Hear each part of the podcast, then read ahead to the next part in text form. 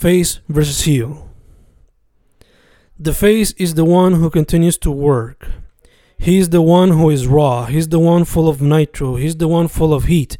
He's the one bringing the smackdown to every attempt at a new project, big or small.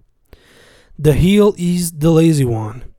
He's the one who stays in bed all day doing nothing but consuming too much garbage without doing anything for his mind or body to be productive. He's the one who thinks he deserves any form of praise when all he does is procrastinate without having any form of balance with his work life. He's certainly the worst of the worst. He's not even a villain, he's just a turd. Face versus heel is the constant battle we all face.